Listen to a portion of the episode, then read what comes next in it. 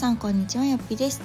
では今回は講師業やブログを仕事にしている私がですね専業主婦からフリーランスになる時にまずやったことについてお話をしていこうかなと思います。というのも、まあ、なぜ今日こんな話をしようと思ったのかというと結構最近ですね、まあ、妊娠中からぐらいに結構周りがですねお友達とか、まあ、いろんな関係で出会った方が、まあ、ちょっとフリーランスに興味あるなとかっていう相談を受けることがすごく多くなりました。もしかしたらこのコロナもね影響しているのかもしれないんですけどこう今後の働き方とかをまあ、結婚とか出産とか、まあ、子育てをしていく中で見直すっていうのを考えた時に、まあ、一つの選択肢としてフリーランスっていう働き方をしたいんだけれどもなんかどう動いていいか分かんないとかなんか私はね何をしたの？とかっていう風に聞かれることが多くてなんか久々に考えてみたらちょっといろいろああこんなこともしたなって思い出したのでまあ今日はそんなことをシェアしていこうかなと思います。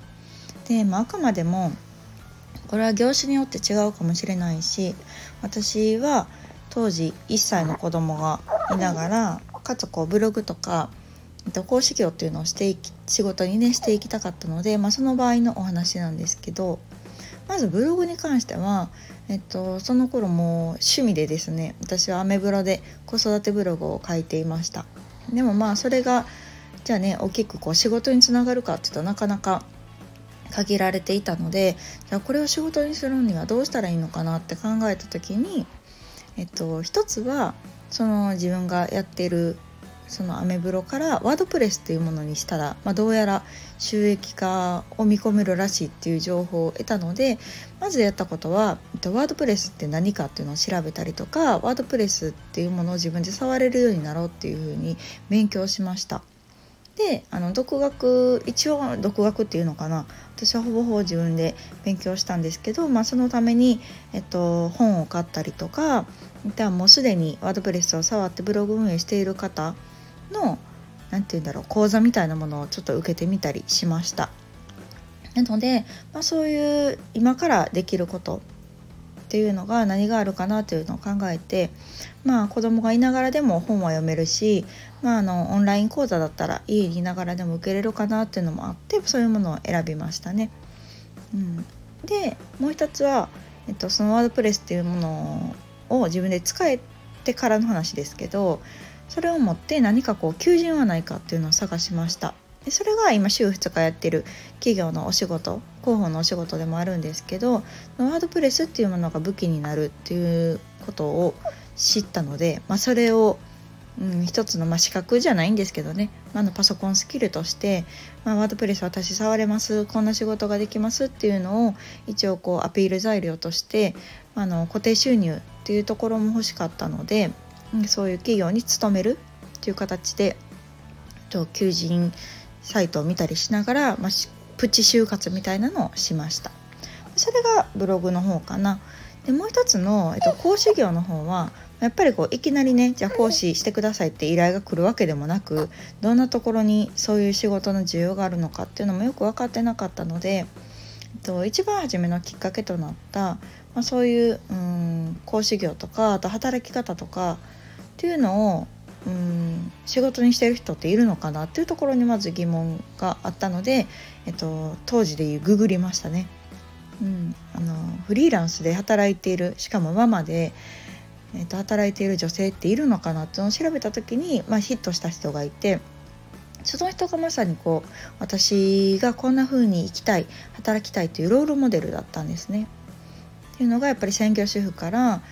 その人も同じように働きたいと思っててでも会社員になるのがやっぱり難しそうだから、まあ、フリーランスとして自分でやりたいことをやっていくっていうようなあのスタイルを取られてて私がその悩んでたモヤモヤしてたこの4年ぐらい前に、えっと、同じように講師業をされてました。うん、で同じようにこう働き方ってこんな風なあるんだよっていうのをあの講演されてたりしたので私はアポイントを取ってまずはあの受講者として見に行ったんですね。でまあ、それがご縁となって私こんなことしたいんですっていうのを言うとあじゃあ私の公演まだ次もその次もあるから一回見に来る？そしてなんかお手伝いとかあったらしてみるって声をかけてもらったんですね。それがある意味講師業の入り口だったかもしれません。うん、その講師業の裏側を見せてもらったというかどんな風に準備をしてどんな風に講演をしてその間その講演をしてる間どういうところに気を配ってとかっていうのを全てこう見させてもらったんですね。それがめちゃくちゃ勉強になってあじゃあ私の時やったらどうするかなとかっていうのを考えたり私やったら何が伝えられるかなっていうのを考えるきっかけになりました。うん、でこれもまあちょっと怖いもの知らずですよね もう当時は私は何かやりたい何か変わりたいっていう気持ちが勝ちすぎて結構行動派だったなっていうのは思うんですけどやっぱりこう一歩足を踏み込んでみるっていうことが結構ご縁につながってなんか今の私があるのかなっていう気がしています。うん、なので、あのー、結構、うん、今でこそね結構今フリーランスとまあ、在宅で働く、まあ、お家で働くっていうところがだいぶこう安定してきてでこう周りにも発信をするようになって今フリーになって4年目かな、とかなのでだいぶこう自分の中では軌道に乗ってるなっていうふうに感じているんですけど、まあ、それゆえにね結構こう、うん、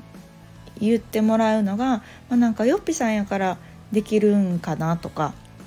うん、なんかよっぴさんすごいですよねとか私はこんなん無理やわっていうのをやっぱりこう何度かね言われたこともあるんですけどなんか私も当時そう思ってたんですよ。そのロールモデルの方を見てなんかその人やからできるんやとかなんかとてもじゃないけどそこになるまでには大変なこう実力もいるやろうし苦労もあるやろうしうんすごい犠牲にするものもあったんかななんて思ったんですけどなんか振り返ってみると、まあ、いきなりねその人みたいにじゃあなれるかっていうともしかしたら難しいかもしれないけど当時私が思ったのはその人が、えっと、悩んでた時にしてたことをやってみようって思ったんですね。のでその人っていうのはやっぱり私よりも4年も5年も先を生きてる人なのでいきなりねこんな何も知識も経験もない私がそこにいきなりポーンって出ることは多分難しいと思うでもその人の1年目とかモヤモヤしてた時期のことって今の私とリンクしてるんちゃうかなっていうのを思いましたなのでなんかその人にあのこういう時どうしてましたかっていうのを聞いたらその人がなんかこう発信をまずしたよっていうのを言ってたので私も発信を始めたんですね。SNS とか、まあ、自分のブログとかからまずは本当身近なこと、うん、私はこんなことをしててこんなことにモヤモヤしててこんな風になりたいみたいなことをとりあえず発信をしてみました。っていうのがなんか一番初めのきっかけだったかなっていうふうに思っています。あとは、まあ、その人に、うん、アポイントを取ったことですよね。で多分こうもっともっと昔の私だったらそういう人の存在を知ったとしても多分アポイント取る勇気がなかったしうんなかなかそのお近づきになるっていう発想すらなかったと思うんだけどあの当時はねそういう気も上がってたっていうのもあってこうアポイントを取ったりとかその人にメッセージを送ったりとか何かこうお近づきになりたいみたいな気持ちが大きかったのでなんかそれが一番良かったのかなっていうふうには感じています。なのでやっぱりそういう人に出会うことでその人の常識っていうものを知れたりとかやっぱり自分の中では知らず知らずのうちに枠を作ってることってすごい多いんやなっていうのは気づかされましたね。うん、なので自分が理想としている人の話を聞くとか今だったら SNS とかブログとかなんぼでもあるのでその人の考え方っていうのをどんどんインスピリインプットできたりとか、うん、その人と、まあ、言ったら直接メッセージとかもやり取りやろうと思えばできるわけじゃないですか。なのですごくこうしやすい時代になったなっていうのは感じてるんですけど私も一番初めはそこでしたよっていうのを結構こう言いたくてというか、うん、本当にこう自分って何者かもよく分かんないし何ができるかも分かんないっていうところからでもなんか変わりたいとかなんとなくぼんやりこんなことがしたいみたいな状態からスタートしてるので決してこううんすぐにじゃあポンって今の状態があるかっていうとそうではないしやっぱりあの時にすごく悩んだことが今糧になってたりとかあの時に出会った人こんな風になりたいみたいな人にこう直感的に思った人にこう結構自分からねあの積極的にうーんなんだろうなそれこそこうその人の考えをインプットしようって思った気持ちっていうのが結構今の自分の常識を変えてくれたかなっていうふうには思っています。うん、なので結構こう今お悩み相談とかしてもらった時に私が伝えてるのはなんかその中身に関してはねそれぞれ人によって違うかったりするんですけど一人なんか自分のロールモデルを見つけるのがいいんじゃないかっていうこととその人が昔やってたことを、ま、聞いたり調べたりしてまずは自分もやってみるんじゃ見るのがいいんじゃないかなっていうのをお伝えしてます。のでもしまあこのラジオを聞いてくださってる方で今モヤモヤしてたりとかなんとなくあんな風になりたいなみたいなのがある方がいらっしゃればなんかその人を研究してみてもいいかもしれませんね。うん、ブログだったらその人の当初の記事を見てみるとか、うん、意外とね今はめちゃくちゃ綺麗に書けてても解説当初はそうでもなかったりしたらなんか逆に勇気もらえたりとかしましたね。あなんかこの人も初めはこんな感じやったんやとかっていうのをなんか知れたきっかけにもなったのでなんかぐっと自分の中でハードルが下がるきっかけにもなったのであのそういうのをおすすめしたいなと思います。